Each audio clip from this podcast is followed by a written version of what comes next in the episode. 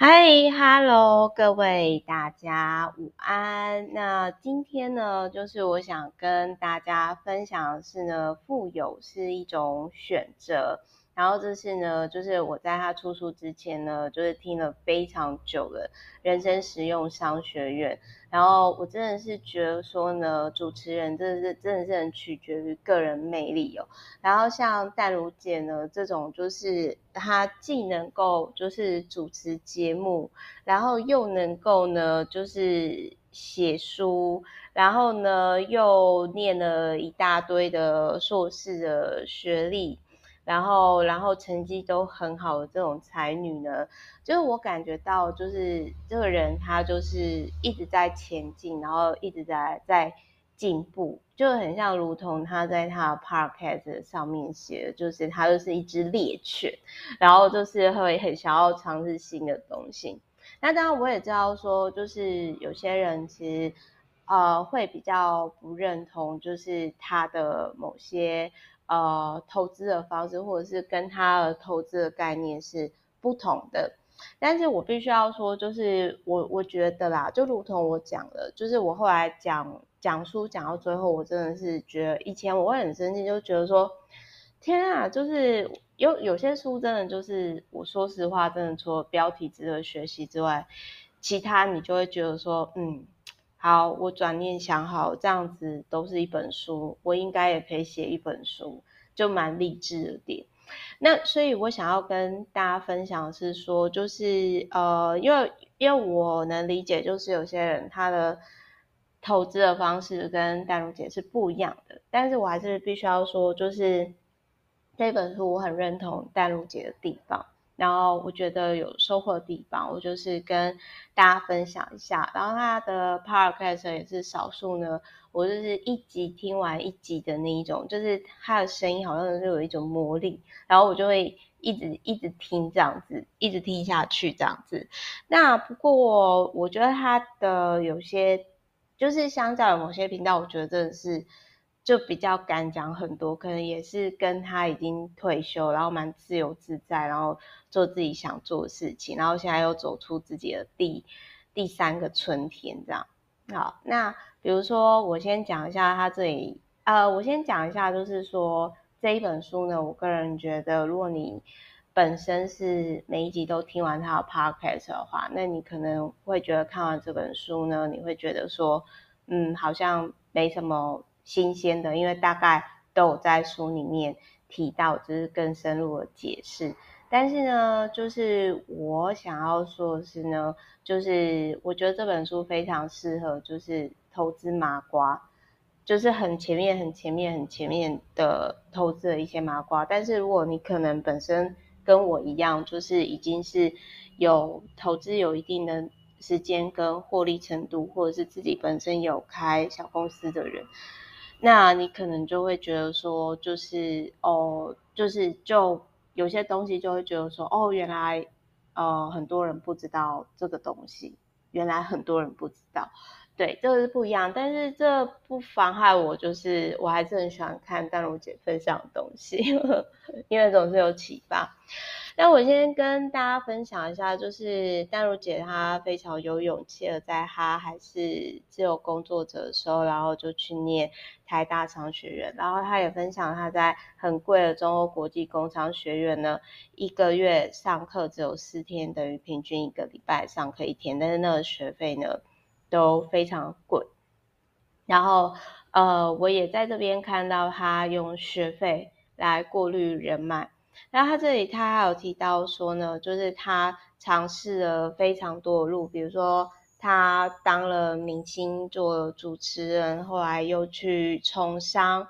然后我必须要讲，就是他真的很在意过气老艺人事情，就是他被酸了说就是去教社区大学吧之类，然后他就想说，好，那我就是证明给你看。然后他有提到说他在商学院学到的。利他才是真正的利己的精神。其实这个我也是，虽然我之前出利他存折就是被攻击嘛，但是这还是不妨碍，就是说我其实真的就是觉得说，尽可能的，我觉得年纪越大，尽可能就是当个好人，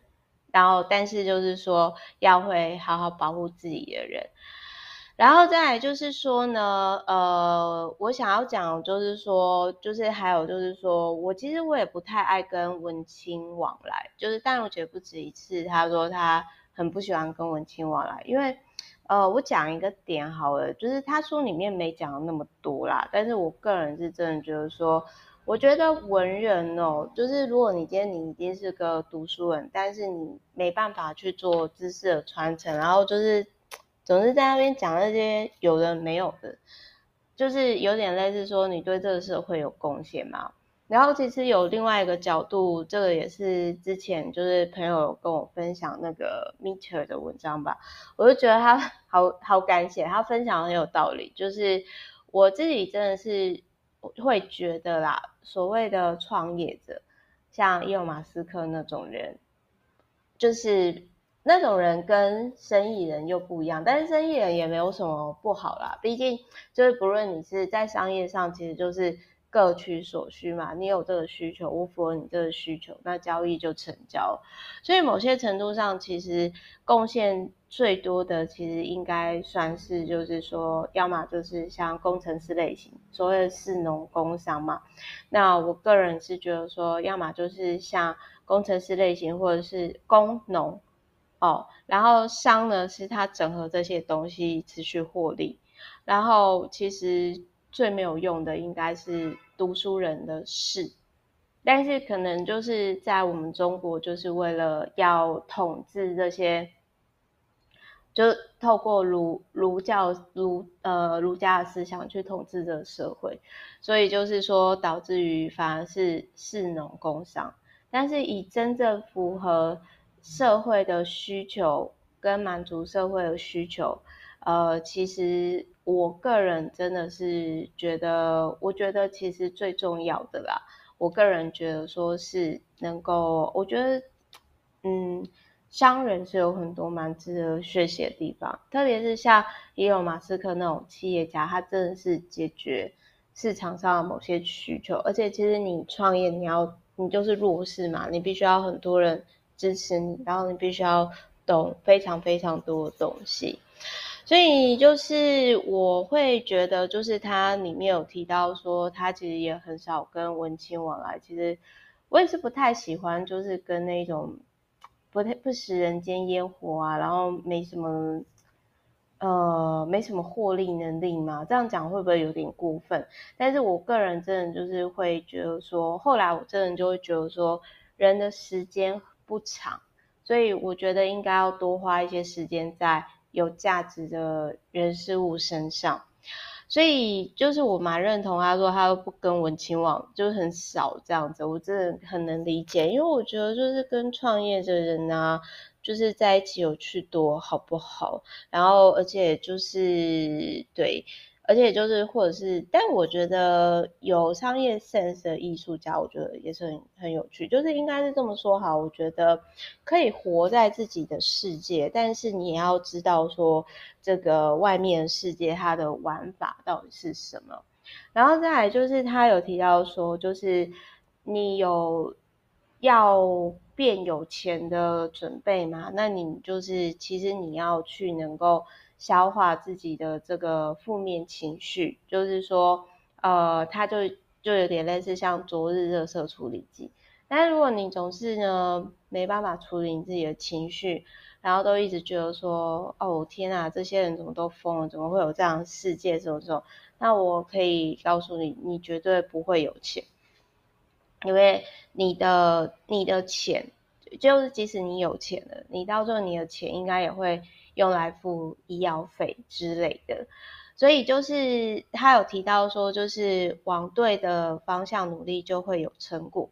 但是呢，就是要在对的方向努力。然后他有提到说，习惯性的超越自己，就是我觉得就是跟昨天的自己比，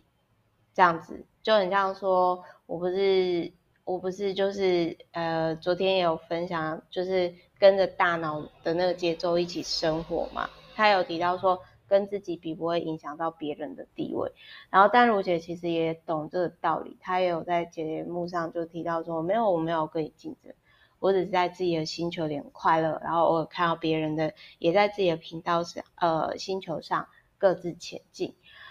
然后再来就是说呢，他这里他就有提到说，就是是长通膨还是短通膨，就是我蛮认同，就是在美国这样子全球印发印钞票状况下，我真的是觉得呢，就是淡如姐姐讲得很好，就是她说通膨现金为王，死亡的王。但是呢，话又说回来，就是淡如姐姐这样讲的时候呢，其实他的现金呢是持有可以好好生活一年以上，他都不会慌的。那我个人是觉得说，大概如果有三年的话会比较好，三年以上会比较好。然后。那再来就是说，他这里呢，他就有提到说，通膨时代的三个逆转思考，就是说，现金为王，死亡的王，然后长期投资哦，然后还有就是利率偏低的时候，适当的举债比无债一身轻好。那他就有提到一个概念哦，就是他有提到陈崇明老师的投资的方式。那这个其实之前就是我的男朋友鹏鹏在当公务员的时候呢，他那时候就有跟我提到这个点，就是这个是真的，而且实务上就是说，我们也有客户是这样子操作，然后就是呃那个获利真的还不错。好，就是呢。那个点是这样，就是说我有我有，就是我们有客户就是公务员，那实际上就是因为鹏鹏之前也是公务员，我们就给他建议说，哎，你要不要用个人信贷的方式，然后贷款出来？那真的就是八十万嘛。那八十万其实利率才就是贷款利率其实也才一点多 percent，特别是在前几年那个时候政府光撒钱的时候，就是大概去年吧。就是那个时候，就是一大堆少年股神 出来的时候，然后呢，我们那时候就建议他说，真的可以给他借出来。然后借出来之后呢，呃，其实就他的股票投报绩效非常非常的好，就是几十 percent 我就不说。那反正就是透过这样的操作方式呢，我们的客户呢第一次觉得说，哇哦，原来就是适当举债没有没有不好诶、其实没有不好，而且这个，但是这真的就是你要会懂得投资。但是很多人呢，其实他们是一直去上课，然后又一直一直跟不同的老师，可是其实这个是是在浪费时间。我觉得要节省学费，第一个时间就是你要去判断说，这个老师他究竟是靠你的学费为生，还是说他本身。他的投报绩效就已经可以很好过生活了，这样子。好，那我再来讲一下，就是说呢，呃，他这里他有提到说，就是他这里他有提到说，就是呃，淡如姐她有提到，就是在那个一九二七年到二零一一年的时候，如果说你持有 S n P 五百，你什么都不用管它，那你到最后的回报也是超过七十倍。那如果说呢，你错过涨跌幅最高十天的话，也就是说你是真的是专业的投资人，那投报率是两百多倍。可是不论是七十倍还是两百多倍，他要跟你讲的是说，就是。有时候你就是傻傻的选对标的，比如说有些人他就是呃，只不过是在台大附近教书，要买个房子，然后就一直到现在，可能当初一两百万的房子，现在已经都超过三千万，可能都还买不到的这个点，他要讲的是这个，他要讲的是这个理由。那我想要讲的是说，就是我想要讲的是说，就是我认同也不认同的点，就是说我。不认同的点是说，呃，通常在一九二七年 S&P 五百刚出来的时候，谁会知道？谁谁会敢买啊？而且就算想买那个年代，就是也还没有戒严啊，就是也不是你想买就可以买的吧？所以。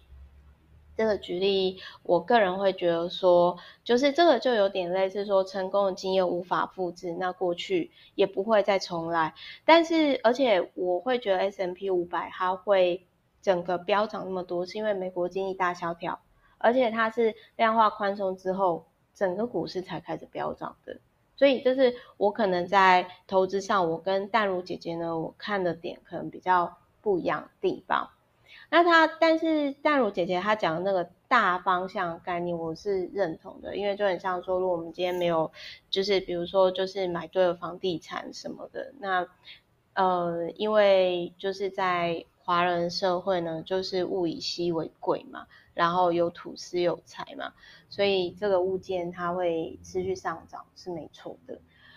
所以呃，他这里他有提到，呃，还有就是他这里他有提到一个点哦，就是他有提到虚拟货币嘛。那虚拟货币呢，他这里就是说。呃，一个比特币等于五十万美元，好，也许是这样。但是我想要跟大家分享一下，就是我不知道各位有没有专业投资人账户。那这个很，这个 我觉得我的客户蛮可爱。之前他以为说，哇哦，Meta 你有专业投资人账户，好好厉害哦，你是去考的嘛？然后我就说，那时候我就是 觉得很可爱，因为我就很想跟他讲说，很多东西不是。不是你考试就能考到，好吗？很多东西是必须要你有一定的实力才能拥有的，好吗？然后就是，反正就是说我想要讲的是说，嗯，我当时就是在呃，算是申请就是投资人专业的账号的时候，因为就是对方就通知我，问我要不要申请嘛。然后我那时候我才发现到一件事情。就是因为我那时候就开玩笑，我就等于说问我的窗口，我就问他说：“我说，哎，那个谢谢你问我要不要申请，但是我想问一下，就是呃，如果虚拟货币应该没办法申请吧，对不对？然后就是反正对方就是那个 窗口就很可爱，就说哦。” Meta 如果可以申请的话，我早就申请啦。我也持有虚拟货币了。当然，我觉得虚拟货币最终是趋势啦。只是就是说，目前的话，银行它就是传统的商业世界呢，它并不会认为这个是一个资产。所以，这是我觉得虚拟货币在台湾呢，保守台湾还有很长的一条路要走的其中的一个原因。那再来呢，他就有提到说，呃，真正有钱的人呢，会买就是资产，而不是耗材。什么是资产？资产就是你买来会帮你赚钱，比如说房子。然后就是，可是这个东西就是他没有再仔细讲，就是如果你今天你买到是。没办法，就是没办法获利的东西，要就是比如说我这样讲哈，假如说你是买乡下地方的房子，你要脱手，其实真的很难啊。然后再来就是他还有提到说呢，就是没欠债等于成功理财嘛。那但是真正呢，就是厉害的人呢，他们其实是会估算财务杠杆是否健健全，然后就是去借别人的钱，然后来操作。然后我也很谢谢在这本书里面呢，谢谢他让我知道说，哦，原来 Amazon 呢，他其实就是呃借了那么多钱，然后就是他有提到，就是说他那个时候在日本投资房地产的时候，然后因为他借很多钱，然后所以也平衡了汇率的风险。因为日本贬值的时候债也变少。那我这边我要补充一下哦，就是虽然说淡如可能很多人会误会呢，淡如姐姐她的，我不知道大概有多少人看得出来啦。但是我必须要说，我觉得淡如姐她其实本身获利的本质是外汇，是炒汇。我个人觉得说是汇率上部分。所以主要的就是最大获利，但是当然它其他地方也是有获利，只是就是我觉得，我觉得比较可惜的是，我没有比较没有看到它比较多在讲汇率这一块，我觉得有点可惜。那嗯，这边呢，就是我想讲一下，就是说大通膨时代为什么对于借方借贷方嘛，就是为什么对于借跟贷呢，贷方。是比较有利的。那因为他就是有讲说，就是债不可怕，但是没本事还钱才可怕。然后你要做好，就是什么是好债务，然后什么是不好债务。那他这里他就有提到说，为什么学贷呢是好的债务？因为通常学贷的那个利率很低。那就是我想要讲一下，就是我之前曾经，因为我们班就是有海外交换的留学生嘛，我觉得他们那种就是就很聪明，他就跟我讲说，Meta，我跟你讲，我是不打算还学贷本金的，我最多就还利息，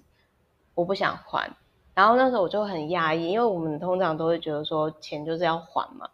可是就是那个交换学生就跟我说，Meta 学贷不用还也没有关系啊，有没有？有没有？有没有？多可怕！我那时候就是，其实我真的很谢谢，就是我周遭都有一些人，就是 always 突破我三观这样子。然后再来呢，就是他这里还有提到说，他这里还有提到说呢，就是嗯，他。这里就有讲到，就是有那个他有访问过一个日本妈妈桑，然后他曾经因为现金卡在八十万，然后超过二十年，然后他现在的债呢就是成长到两千多万，所以各位就是呢，真的是呃，现金真的是不要用现金卡借借钱，也不要成为债务逃兵哦。好。那再来还有就是说呢，听好听话哦，很容易喷钱。呃，为什么很多人会去酒店消费，然后就是喷了这些钱呢？啊，可是其实这些钱还不如这种，就是如果你很喜欢听甜言蜜语的话，那你就很容易的，就是被当成火山孝子啦。好，然后再来，他这边就是呢，还有讲到一个概念，就是你用四百张股票儿子养你，因为可能很多人呢，可能很多人哦，就是说他可能就是没办法买。其实我说实话，虽然现在修法了啦，但是如果可以的话，我个人还是觉得说，与其四百张股票儿子养你哦。那可能就是我觉得，如果可以的话，就是四栋房子养你，这样子也是不错的。但是他反正他这里他就是讲说，就是有些人他其实就是靠那种四百张的，就是股票儿子去养他嘛。那这就看你是选择，呃，就是选择哪种类型。那他讲的就是说，如果你每个月要五万块的话。那就是一年六十万的话，那你就是需要就是四百张的呃 ETF 这样子。那他其实是他说他四十岁以后才开始理财，然后我其实觉得这蛮励志人心的，因为我就会觉得说，哦，那么厉害的丹如姐姐，如果说是四十岁以后才开始理财的话，那我觉得说我现在其实三十几岁开始，我觉得。应该也是会有一些成效吧，这样子。然后，但我觉得淡如姐姐她就是非常非常运气好，而且有才气的人。然后有时候她在某些点，我觉得很浪漫、很可爱。然后还有她，比如说她有讲说呢，呃，她有讲说就是尽信书呢跟靠半仙没什么用，这个我也蛮认同的。所以我也很认同，就是其实我也建议说大家不要太相信。完全相信淡如姐姐讲的这本书，真的，因为我个人觉得说它里面写完全都没有写到，就是我其实比较喜欢听他讲汇率的事情，但是其实他真正获利最大汇率的这一块，他从来都没有讲，这个是我不知道大家有没有看出来的地方，但是这是我观点啦。好，就是提供给各位参考。好，然后呢，再来就是说，他这里有提到，就是他这里就有提到说，呃，一些高阶主管啊、高层啊，其实并没有那么赚钱。然后我我在投资上我很认同，就是他有提到说，他觉得做空不划算。他然后他有提到说，托斯兰尼就是一一辈子都没有工作投资客。就有提到说，就是你涨，你可能涨一百倍，涨一万倍，可是你做空最多只有下跌百分百，所以做空真的是非常非常的不划算。然后他还有提到说，如果有人要你把钱交给他，叫你帮他理财，你应该拒绝，因为这是他自己人生的功课，那这是他应该负责任的事情。这个我也是还蛮认同的。然后淡如姐姐她有提到说，就是我我觉得就是我实际上实务在操作，我我蛮认同的点。就是他有提到说，如果你是要贷款的话，收入不宜超过三分之一。比如说你的一个月月薪是三万六，那你最多就贷到一千呃一万，就是等于说平均房贷是一万这样就好了。那我个人觉得，就是如果你只有一千万预算可以买房的话，那你可以就是看一下，就是他淡如姐姐呢，她。在这里，她讲的数字，就是她这里她就有提到说呢，如果一千万的房子，那就是头期款可能就是四百万，然后就是那剩下的房贷利率呢，一点六来算的话，如果说是贷款八成，因为他是申请只还利息不还本金的。本金到期次还款，所以如果是一千万，你假如说首付付了四百万之后，那剩下的呢，就是剩下就是大概每个月还款金额大概就是在一万出一万上下。那所以就是这是提供给大家，如果你的这个 background 跟淡如姐差不多，你就可以参考这个数字。那我也很认同，就是买中古屋，然后来收租当成基。就是他的意思，就是说鸡就是生蛋，就是收房租类型的房子。那猪就是养肥了之后要卖的，然后马就是那一种住在什么天母豪宅啊，哦那种要炫富用的这样子。那如果你一开始入门，你真的就是你就要选择说你要买鸡还是你要买猪，这比较实在一点，因为马毕竟不是每个人都养得起嘛。那再来就是呢，他有提到说就是虚平的概念，就是。虚拟的坪数的那个概念，各位有有有兴趣啊？可以可以就是研究一下。然后他有提到，就是说，就是没有能力，你是没有真正的人脉的。这其实我真的是蛮认同的，就是说，呃，如果你今天你没有人脉的，没有真的能力的话，那除非说你是要去花钱交朋友。可是钱在人在，那钱不在呢，人也就不在了。所以这是大家要思考的事情。所以我还是觉得说，培养自己真正的能力呢，我觉得是挺不错的。然后还有就是在 Tardy，他这里面有提到 Tardy 老师呢，就是在他红之前，其实我周遭建设公司的大朋友就已经有推荐我，可以就是去参考他的经营方式。然后再来还有就是说呢，再来还有就是说，就是他这里也有提到说，呃，如果你今天是要自己带房子、带房客去看的话哦，那其实你会很累，因为我曾经之前在，就是我现在其实。都还蛮稳定，可是我之前自己带看房子的时候，其实真的是蛮心累。特别人家看就是年轻的女生，总是会想要凹你之类的。然后还有就是他有提到说，呃，我觉得这个数据让我很意外，就是原来从二零一七年到现在，就是女性持有房产，呃，房房地类真的很高诶、然后我真的是还蛮 amazing，说哇，所以其实，呃，我觉得现在的就是女生经济呀，各方面意识都真的持续在抬头。那再来还有呢，就是她，就是淡如姐姐有有提到说她在美国买房子，然后虽然就是汇率是贬低的，可是其实真正。它这个汇率其实大家可以去看一下。那我最后我想要讲一下，就是说，因为现在呃传统银行是不认同虚拟货币这些的价值，所以很有可能有些网红他们其实赚很多钱，而他们其实在 银行面前呢是被认定成是无业游民，或者是失业，或者是不太容易贷款，或者是。很多其实这这类型的网红在开公司创业的时候，应该会觉得天哪，我怎么让人家感觉好像是弱势族群哦？好，那所以总而言之就是提供给大家参考。今天大家随就是比较闲聊到这边啊，那我还是最后讲一下，女生哦要好好创作，你真的要有一间属于自己的房子，好吗？祝福大家，然后我爱你们，我们之后有机会下一集见，大家拜拜，再聊哦。